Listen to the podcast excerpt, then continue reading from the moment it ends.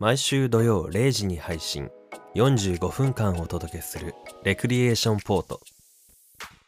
この番組は身の回りの些細な出来事や世の中で起きているさまざまなことに独自の視点でスポットライトを当てながらよりよく生きていく術を模索する試作聖地ポッドキャスト番組です。お相手は私武藤翔馬と小宮宮子です。この2人でお届けします4月10日配信です。はい。はい。あのですね。うん。突然なんですけど。はいはい。この前私転んだんですよ。あら。あの転ぶって痛いですね。あのーんなん転んだっていうか、うん。あの切り株にぶつかったんですけど。切り株にぶつかる？あります？切り株にぶつかったことないです。よだってそれおとぎ話の住人がやることじゃないよ。切り株にぶつかるいやって。いや私も生まれて初めて切り株にぶつかったんですよ。ぶつかるってその切り株のサイズ感はどれぐらいなの？いやあのーめちゃめちゃ大きい切り株ですよ。えー、だって切り株ってつまずくとかぐらいじゃない？だってぶつから切れてる。ぶつかるってだって相当でかいいじゃん。や結構まあまあ大きい。まあまあ大きいんだけどあのー高さがない切り株だったんですよ。どういうことなの？それ。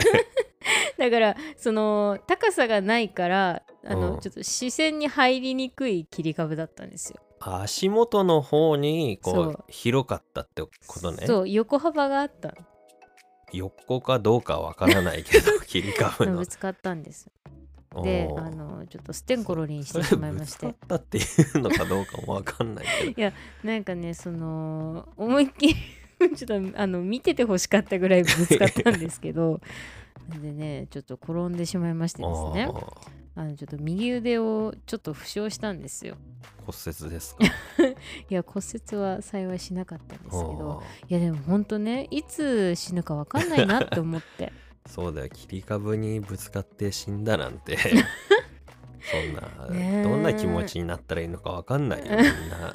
でもね階段とかもさうっまあかね。り転んじゃうとか落ちちゃうって方いるじゃないですか、うん。ねだからそう思うといや危ないなって 思ったんですけど、まあ、あのその転んだことはともかくね。あのそれで君が亡くなった場合さ、うん。その切り株にすごい花とか手向けられることになるんだよね。そうね。なんかね不謹慎だけどさ 笑っちゃうと。そうね。ちょっと不思議な感じになるね。んかマイクとか置いてもらえるかな。引退したアイドルみたい そうそう まあはいはい。ね、あのおかげさまで生きてんですけどなはい。あの右腕のねまあでもうん腕もね、ほんとあの一瞬ちょっと頭が真っ白になっちゃってね、うん。あのあどうしようあの、ね、そう機能的に怪我をしてしまったらどうしようと思ったんだけど、うんうんうん。あの幸い皮膚の傷だけで済んでね、うん。であのちょっとまあ血が出たんです。皮膚の傷ってすり傷とかさ 切り傷とかって言わない？いやなんかねすごいね結構複合的な傷だあそうなんです、ね、切れたとこちょちょっとすっちゃったとことね、まあ、あまりこういうこと言うとねあの血が苦手な人は倒れちゃうかもしれないんで、であの私てっきりねうん。あの傷ってあの、うんとりあえず早くかさぶたにしたいなって思ってうん。あのそのまままあもちろん消毒して洗ってね消毒して、うん。そのままの状態要は絆創膏とか貼らないでおいたわけ、うん。でそれでいいやと思ってたのよ。そのそれほどこう止血も必要なかったからね。うんでなんだけどあの看護師さんがねうん。あのーダメよって。ダメよ。乾燥させちゃダメよえー、言われて、うんで翌日になって慌ててあのー抗生剤っていうかあの塗り薬ね、うん。塗ってこう湿らせてそれでこうあの貼ったんですけど絆創膏一日経ったらまあまあ乾いてそそううだけどなんですねよ。なんだけどねその後やっぱりねちゃんとこう薬塗って絆創膏貼ったらねあのやっぱりしっとりしましてですねうん。うん、でああちゃんと細胞がうまくこう活性化されてるなみたいな感じになったで後々自分で調べてみたらやっぱり乾燥させちゃうとえうん。あの細胞ってこう育つというか動く時にやっぱり水分が必要になるから、うん。その傷口を補修するにあたって水気がないとどんどん細胞が死んでっちゃうんですってへえそうするとどうなるかってこう跡が残っちゃったりとかね。傷跡がとかなるほあの治りが遅くなっちゃったりとか、うんうん、であとその滲出液とかってよく言いますけどうん。やっぱりそういうのも出にくくなっちゃうのでうまいことこう修復ができないという。あの汁でしょ？汁。汁。あの透明のね。あれなんか気持ち悪いし不安だからすぐ拭き取りたくなっちゃそううなけど、んだよあれ拭き取っちゃいけないんですよ。といた方がいいってことね。そう出しといた方がいいしそのそれを助けるためにやっぱり潤しておくことが大事だということで。そうなんだ。早くかさぶたにして直すみたいななん感じだと思ってた、そうそう思ってた。なんかその一時期昔の方はやっぱりあの乾かしなさいとかってこう、うん。教えとしてあったようですけれどうも、ん。最近ではそんなこともなくあのあそう。どうしてもちょっと気持ちが悪いんですけどね。うん。ぐじゅぐじゅしちゃうから、そうだよね。なんかそう。柔らかくなってさふやけてもろくなりそうなそうそう感じしない？そうなんか逆にこう傷口が開いちゃうんじゃないかとか、うん。固まるのが遅くなるんじそうゃないかそうそうそとかうあるんですけど、まあ、ただその湿らせっぱなしでその細菌が広がっちゃうと良くないからそうだよな。やっぱりその抗生剤の入ったこう薬を塗りながらその細菌とかがね繁殖しないように清潔を保ちつつ水気も保ちつつ。難しいな。難しいんです。だからあのあんまりねほっといちゃダメなんですよ。よく面倒見ながらあの細胞さんたちを育ててあげるっていう、あのじゃあさ、うん。そんなん唾つけとけば治るよみたいなあったじゃん。あれはつまり湿らせろまあよっていうこと、せってどうなんでしょうね。でもあんまりくお口の中でよくないでしょ？でも唾液って、うん。さ殺菌効果うんぬんみたいな。どうなんでしょうね。よくさほらあのにゃんことかワンコとかがさ、うん、ペロペロペロってやるもんね傷口をね、あそうなの？うん、動物ってそうじゃない？だって動物それしかやれることなくないまあそうなんあれもあんのかな湿らせておくみたいな。あまあとはいえまあ人間だったらわざわざ舐めなくても、もうちょっといいまあね。方法であるからね。そうだな。うん、ということで、あの皆さんあの結構この時期ねやっぱり怪我が多い。ねぶつかることがこの時期結構多いん構でね。多いらしい、うん、多いらしいんでね。うん、あのでも本当ね事故とかも多いって聞きますからこの時期、まあそうだよね。うん、あとはその暖かくなってきてね。うん。あの人間も動物ですから活動性が増して、うん。ついつい外でキャッキャしちゃうとね、そうだね。うん、うっかりこう怪我しちゃったりとかね。うん。まあ子供の時ってさすってんころりんってよくあったと思うんですようん。ね、なんで大人になって転ぶとなんか結構大事になっちゃうんだろうね。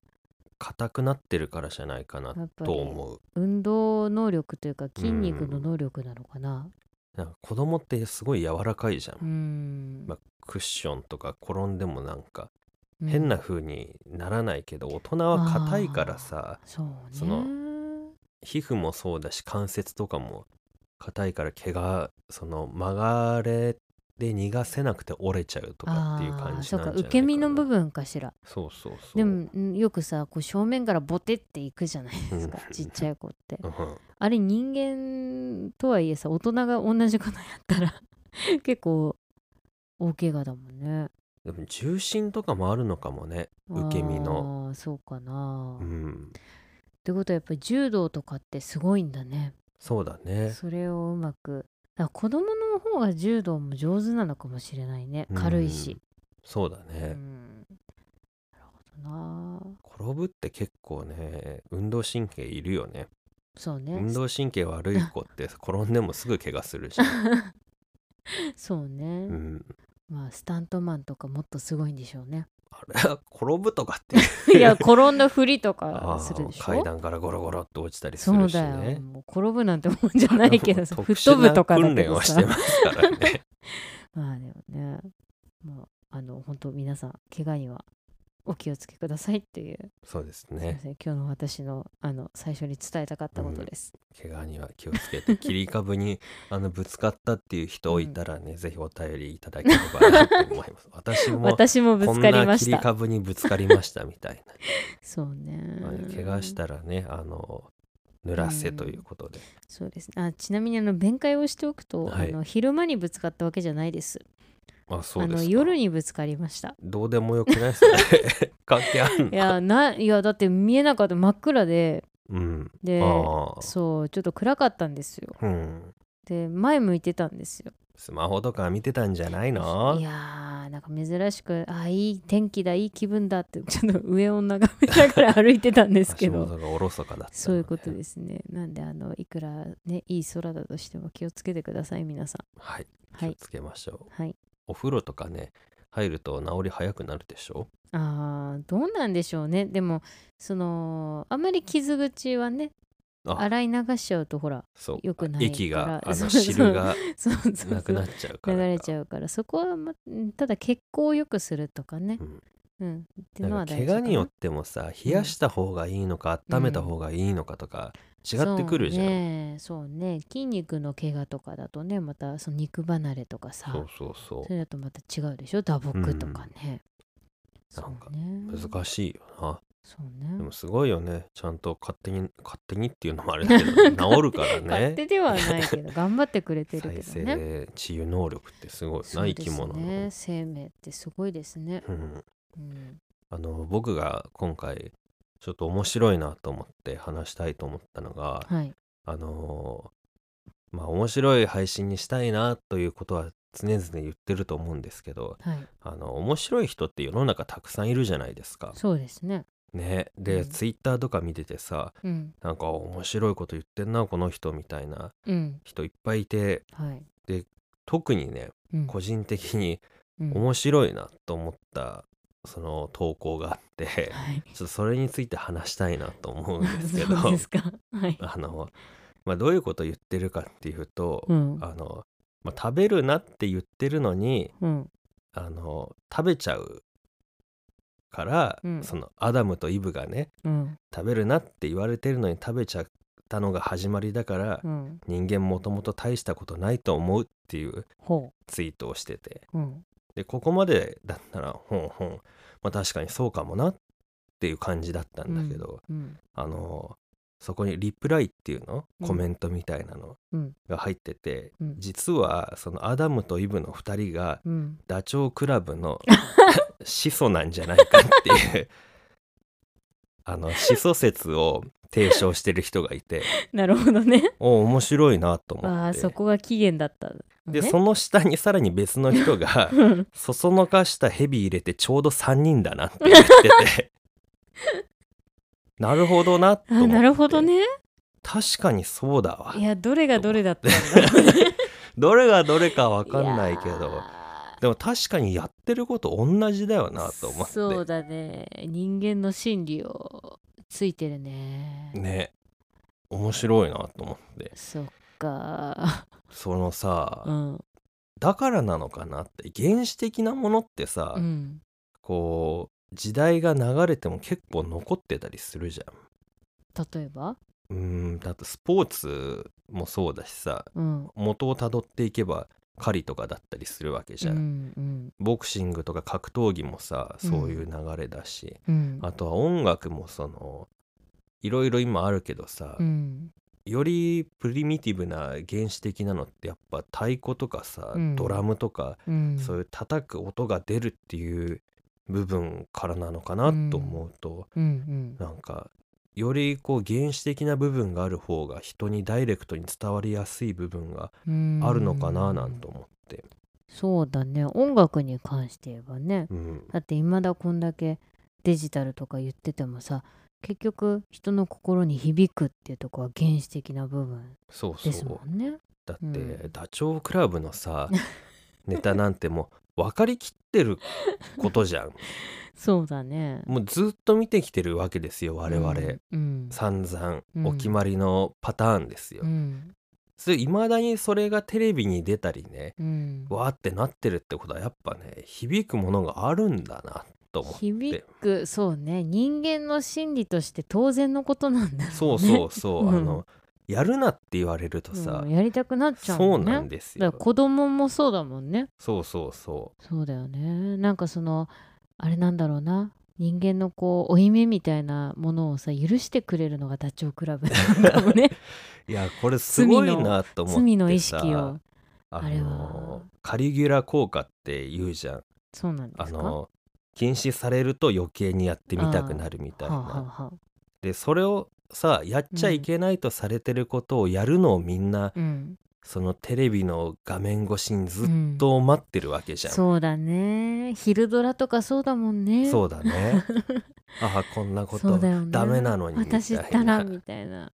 だって本当バカだぜ。だって熱湯にさ、うん。入るので押すなよ。押すなよって言ってさ 我々はさそれを見てさその分かってるけどそうなるのをさ、ね。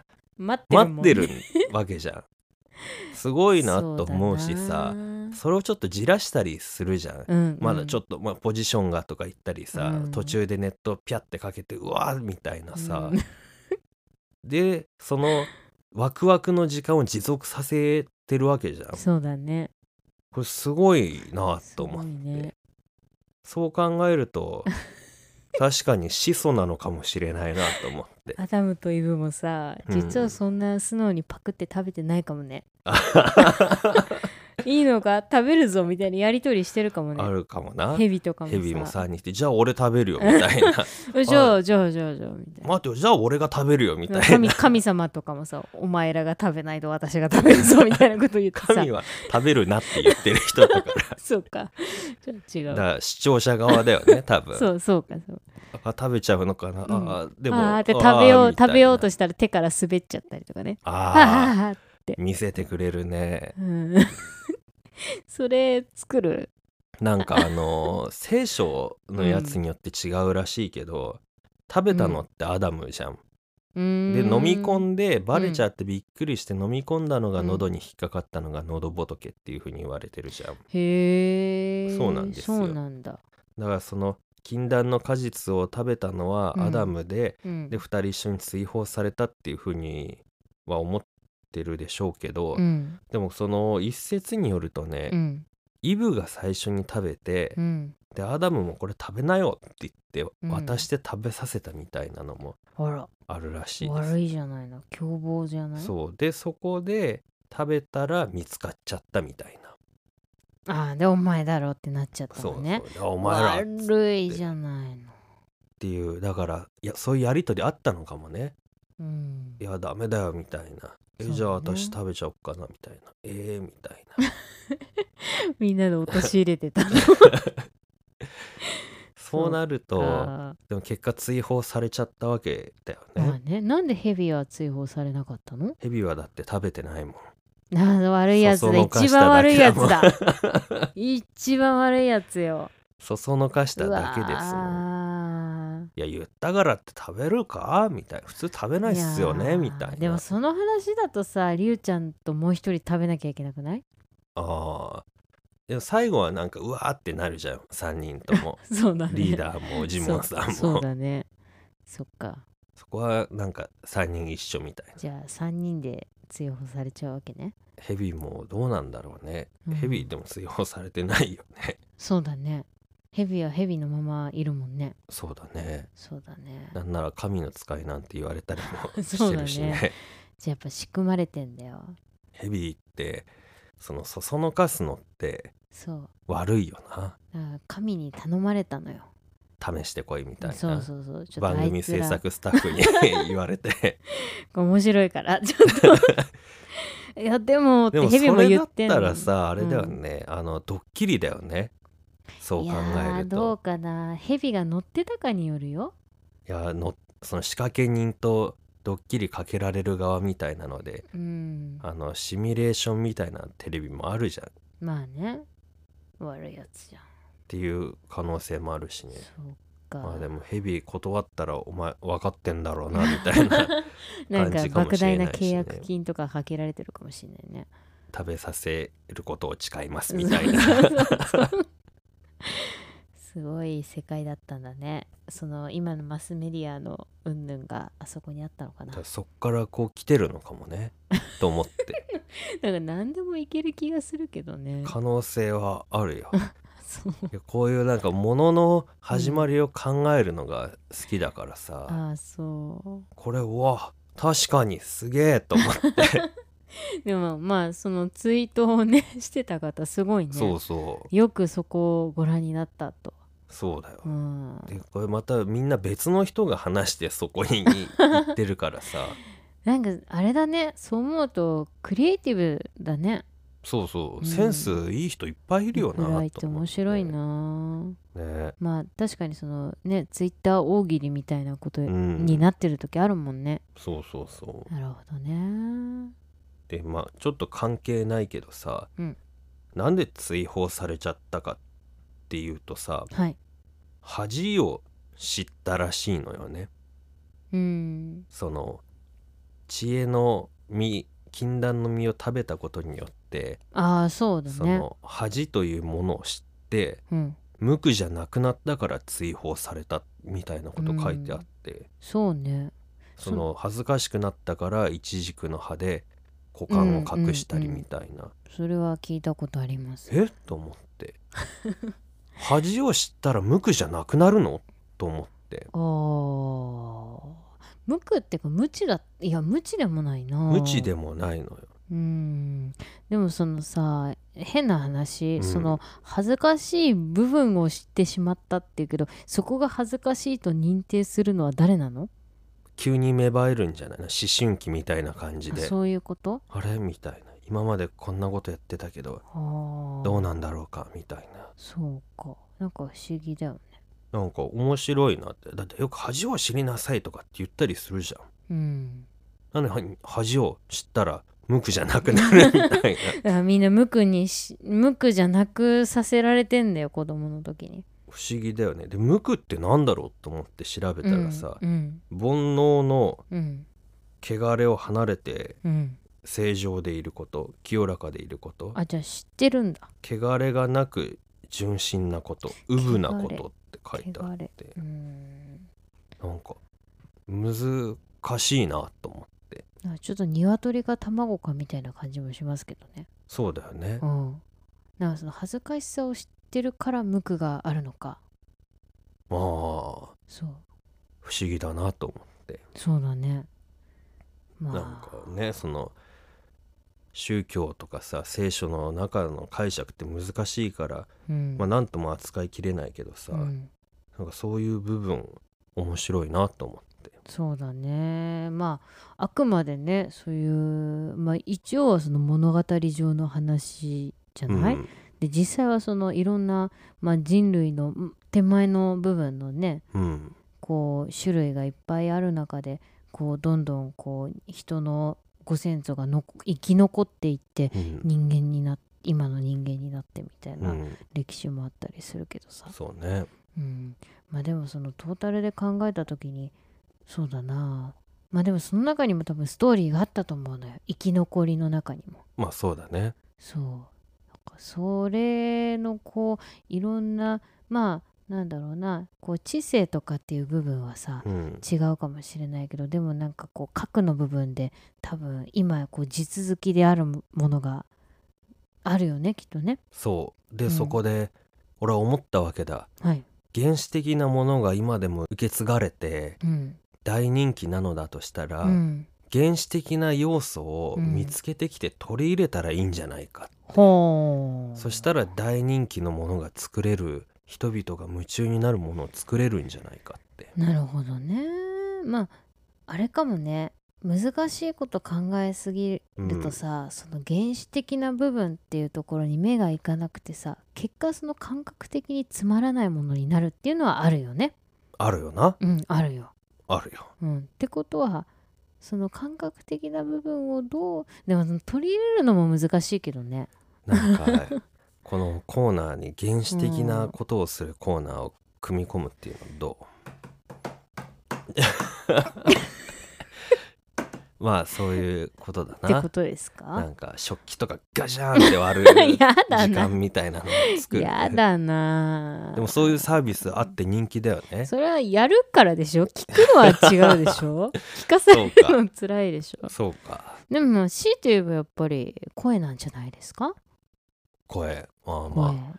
確かにだ声オモオオノマトペとか使っああなるほどね。オノマトペだけのうん。会話、そ聞いてる人意味わかんないよね。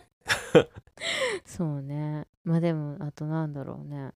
あんなんだまりだからそのあれよね。理屈っぽいことをね私たち話しちゃうけどさ。うん。もっともっと感覚的な話もしていかないとっちゅうことよね。そうだな。あれうん。食ってうまかった。みたいな。それはそれで面白いのかちょっとなこう考えると難しいなと思って、うん。そう考えるとダチョウ倶楽部の構築したシステムっていうのはやっぱすげえなって、ねあとはその芸人さんとかもすごいねそうそうなるほどな。まあ映画だってそういうなんだろうこうふっとした笑えるシーンとかってうん。まあ理屈じゃないところあるもんね、そうだうねん、役者さんの表情だったりとか、そのタイミング音とか。うん、うんあれって多分ねその理屈じゃないまあねたまたまそうなったかもしれないし、うん。監督が仕組んでやったことかもしれませんけど、うん。まあそういうものをこうでも取り入れるっていうのは確かにな。戦略の一つではあるかもね。うん、まと思っあれだよ。だって購買意欲とかもそうでしょ？ああそうだね。今だけとか、ね。残り何点とかそういうことでしょ？うん。やっぱりその心理的なアプローチっていうのは必要なのよ。だね。だって昔はさ、うん。もう長くなっちゃうけどさ、いつでも手に入るものなんてないわけじゃん。っそうね。てなるとやっぱあ取っておかなくちゃ、うん。次いつ獲物が取れるかわかんないっていう部分があるのかもしれないし、ね、なるほどな。じゃあちょっとそのなんだろうな。何何を取り入れようかそしたら、ちょっとじゃあ考えてきてさ、うん、来週発表すんのと 取り入れたらどうだろう？プレゼン会みたいあな。あそうですか。じゃああのレクリエーションポート工場そう会議をしましょうか。あのーはい。どっちも採用されないかもしれないけど 一応お誰が誰がジャッジする？互いに。あそう。でよかったらじゃあ早速取り入れるっていそううことね。だね。ダメだったたらもうちょっと温めとこうみたいな、あれね皆さんもよかったらあのブランディングをちょっと考えてほしいね、うん。プロデューサーになってほしい、おいいじゃん。そういうゲームとかあるからうん、ね、プロデューサー募集レクリエーションポートがどういうところをあの工夫したら良くなるか。いいっすね。はい。大募集です。いいね。いい着地だ。では。お待ちしてます。ワールド・イン・ザ・ワーズ。このコーナーは「あ」から「ん」の50音の中からくじ引きで一つ選び辞書でその1音から始まる言葉の意味を調べ知識を深めていこうというコーナーです。ほい。本日は「い」です。い「い」は初めてなんじゃない？そうですか？そんなことないかななんだかんだ45回やってるからね。よっしゃ。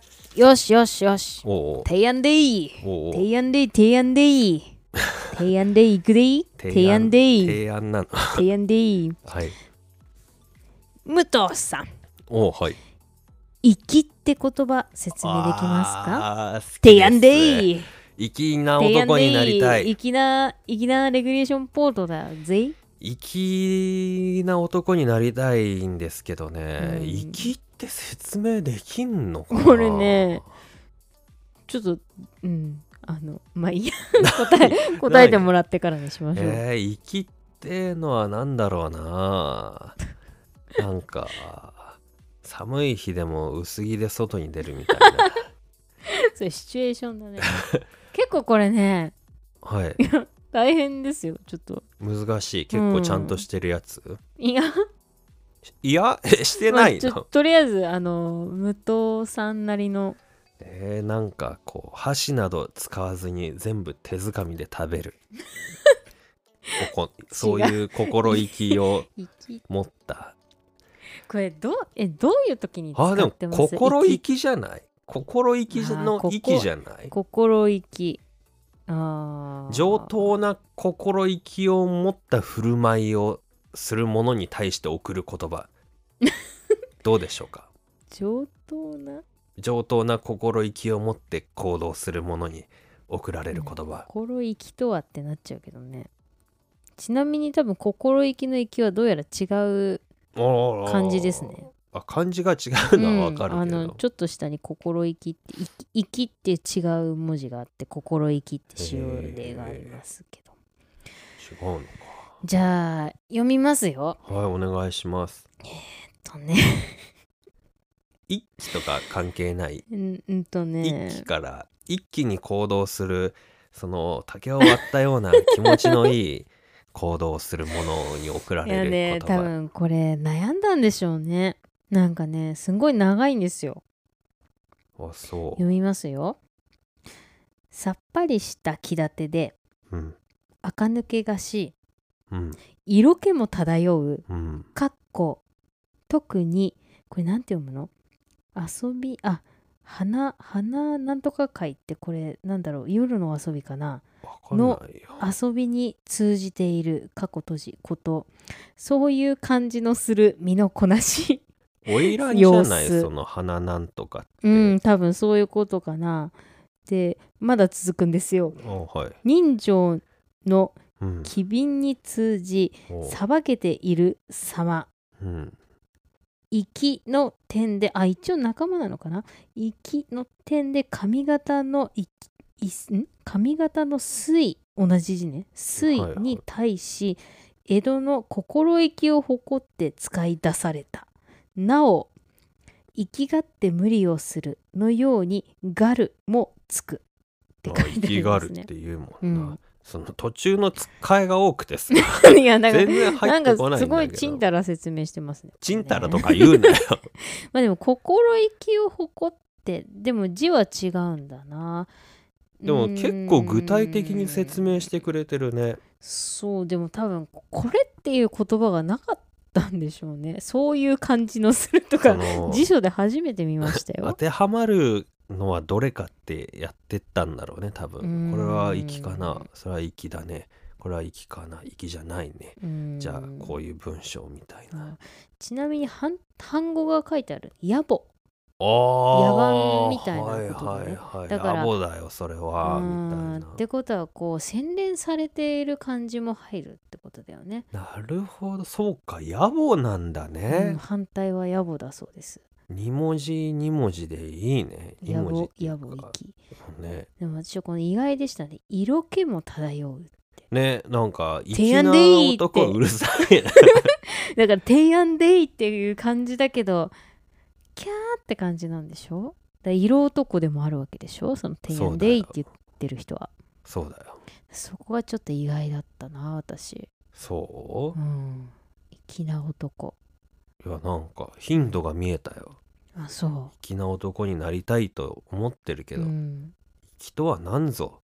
とそうね。漠然としてるけど、こんな具体的に書いてくれたら 目指しやすいよね。そうですね。まずさっぱりとすることでしょ？さっぱり。で垢抜け感でしょ、おしゃれってことだよね、うん。つまり。で色気もある、色気大事だよ、うん、っていうような感じのする身のこなし。だから身のこなし振るの舞いだよねそう振る舞いがそうなってないといけないね、振る舞いだよな。うん。見た目っていうよりも振る舞いだよな。そうなんだよ。だから粋だと思う服を買っただけじゃダメなのよ。粋に着こなすとかそうそう粋に着こなしてその服を着て粋に歩かないといけないんで外を。でなんか粋に振る舞ったり人に接したりしなきゃいけなないっていうことだよな。だから粋な服を買ったとしてもうまく着てなかったらそれは野暮なんだよ。そうだな。そうだよ。かっこいいじゃん。これ結構深いよ。深いな、うん。いいな。粋。いやそうか粋に生きれそうな気がしたねハードル高いような気するけどこれなかなかさこの言葉見ちゃうと粋だねって言えなくなってきちゃう気がしたもん今。でもさ、うん。昔はさ「いやー粋だね」ってみんな言ってたわけでしょ、うん。そういう人がいっぱいいたってことだよね。だからこう今で言うこうイケメンというかそのなんだろうなカリスマ性のある人だよねきっと。なんかもっとこう浸透してたんだろうね、うーん。我々はもうなんか息を失ってしまって もう野暮の集まりみたそいうになだっちゃってるってことだよね。ね。ちょっと野暮が増えちゃったかもしれないね。そうだよな。うん。取り戻していかないと。う、ん。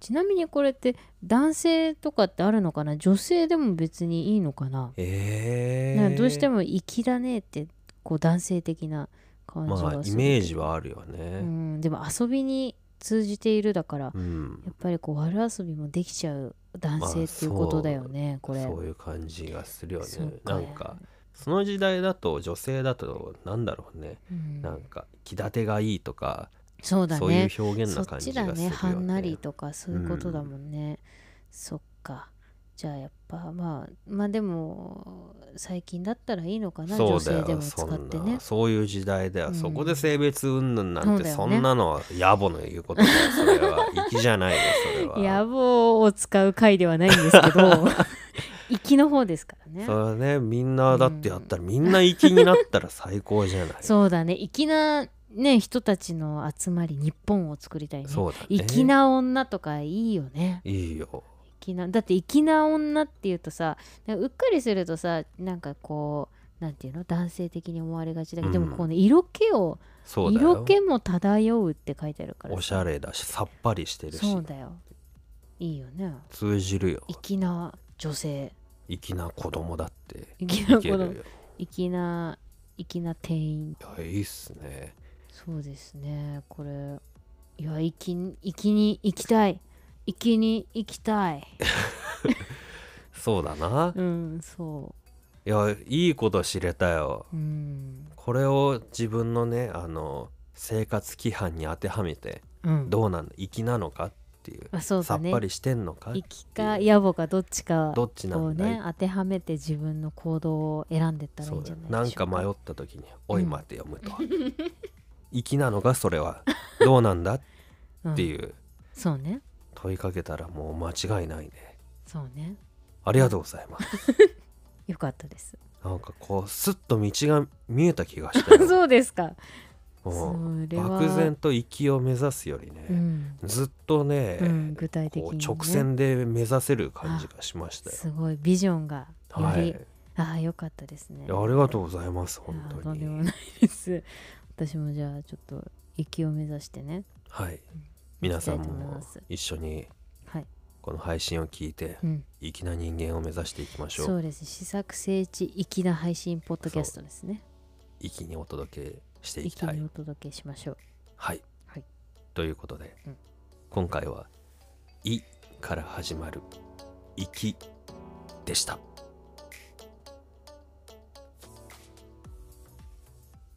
この間ですねはい。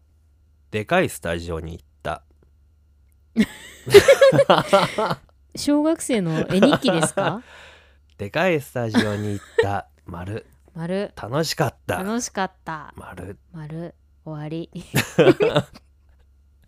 でかいスタジオっていうのはあのーまあ、スタジオもいろいろあるじゃないですか。うん。どのぐらいのでかさなんですか？東京ドーム6個分くらい。嘘つけ。嘘つけまあでも相当でかいよな。あれどれぐらいだろうな。もうなんか車なんかもううん車20台以上入るぐらいでかいよ、ね、そうなんですか。うん。まあでもよく車の撮影とかね私の師匠もやってますけど、すごい大きいスタジオありますよね。直線で200メートルぐらいいやないかな。150メートルぐらいあの距離はあるぐらい大きいかな。あのよくセット組まれる時と、あの部屋のセットとかさうんあのねドラマでもななんだ？そのなんだろう居抜きみたいのじゃなくて、うん。その中に作っちゃうとかあるじゃないですか部屋とか。ああいう感じですよねきっとね。そういう感じですね。でっかいスえタジオ。ーどうでしたか？感想。楽しかった。小学生の日記ですか？いや楽しいですあよでもそのでっかいスタジオってことあれですよね。それなりに人がいっぱいいるわけじゃないですか。人もいっぱいいた。そうですよね。その中で立たされたってことでしょ？ただ座らさあれた。座らされましたか。感じです、ね。で、あれでしょ？目の前にいっぱい人いるんでしょ？人いた。いっぱい。それって緊張しないんですか？緊張はなんだろうな。どうだろう、あんまそんな感じなかったかな。あそうなんか手が震えちゃったりとか足ガクガクしちゃったりとかないはのなかったかあやなっぱプロですね。いや楽しいの方が勝っってたから。そう。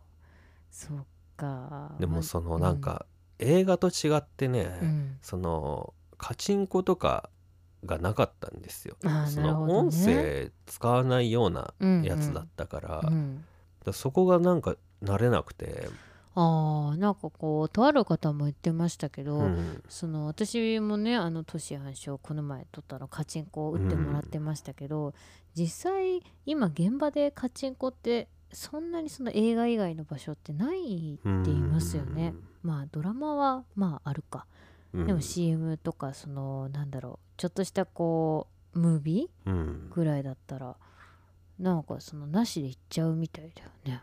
なんかそのまだまだねうん、はあの私これからの人間なんであの そういう現場がそんななくて あ、はあ、だからその待ってたらうん。あもう始まってんなみたいな カチンコあそっかーいとかないのもんね。始まってるみたいな、うん。あねえんだみたいなので、あね。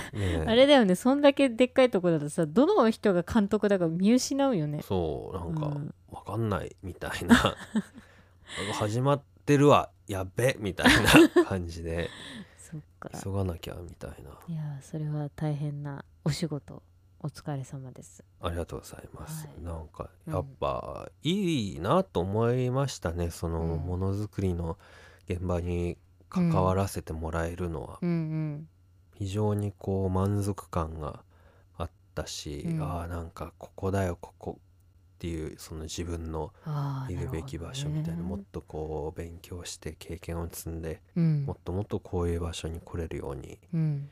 なりたいなと改めてその活力になるようおー刺激を受けてな感じね。ですね、そうですね。素敵じゃないですか。うん、ぜひねレクリエーションポート聞いてる方でうん、あのー武藤さんに仕事を振りたいなっていう人いたらね。大相談です。おおそうそうですか。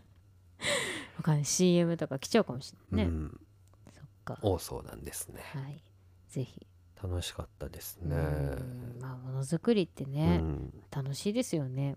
うんで多分そのね個人的にできるものづくりって限られてるからさ、うんそうやってなんだろうまあそれなりにお金が働いて大きいスタジオだったりとか、プロがいっぱいいる中で何か自分も参加できるっていいよなそうだね、プロなんですよやっぱり皆さん、うんでそこにこう自分もある種その俳優部のプロとしてうん。いるから、うん。余計になんかもっと頑張らなきゃなって、うんこの人たちのそのすごい頑張りに報いるためにも代表としてうん。その堂々とね、うん。代表ですっているためにもうん。やっぱ頑張っていかなくちゃなと思いました。結局絵日記に戻ったんですね。ですね。非常に充実したそうでした。あれでした、放送2021年。されるのかな、あの あじゃあまた宣宣伝って言うとあれだけどちょっとツイッターとかでまあそうですお知ねらせできるのかな、お知らせなればねうん。なんかダメならこれ。やっぱなしみたいになってたらちょっとねあれですけど。まあわかんないですけどね。まあそしたら要チェックということで。そうです。ね、はい。ツイッターの見ていただければなと思いますはい。ので、、2021年の武藤さんの活躍がうん。見れるということで、はい、はい、頑張ります。うん、なるほどね2021年。はい、頑張ります。はい、どうしちゃったの？語彙力が いききになってきたんですか？息ちょっと息をどうしようかなっていうので今うん。頭がそっちにそうだよね割かれてるから、ちょっと息じゃなくなっちゃってるもんね今ね。あなん息を意識するあまり息じゃなくなってる、そうだよ。野暮になっちゃうよ。でも確かにさ、うん。その粋であろう粋であろうってするのはうん果たして粋なんだろうかそうだよみたいな部分もある本人は粋であろうとしてないでしょ多分。周りが見てそうなんだ粋だねって言うんだから自分で俺粋だよって言わないでしょ。歌舞伎歌舞いでるみたいになっちゃうな。そうだね。でも最初はやっぱ意識しないとね。だんだんそれが自然に身についてったら多分周りから粋だねって言われるようになる気がするんで、うん。あの身につける部分までうん。なんとか頑張っていきたいなと思います。はい。ということでうん。今回はこの辺ではい最後までお付き合いありがとうございまありがした。とうございましたそれじゃあまた次回。はいバイバイ。バイバイ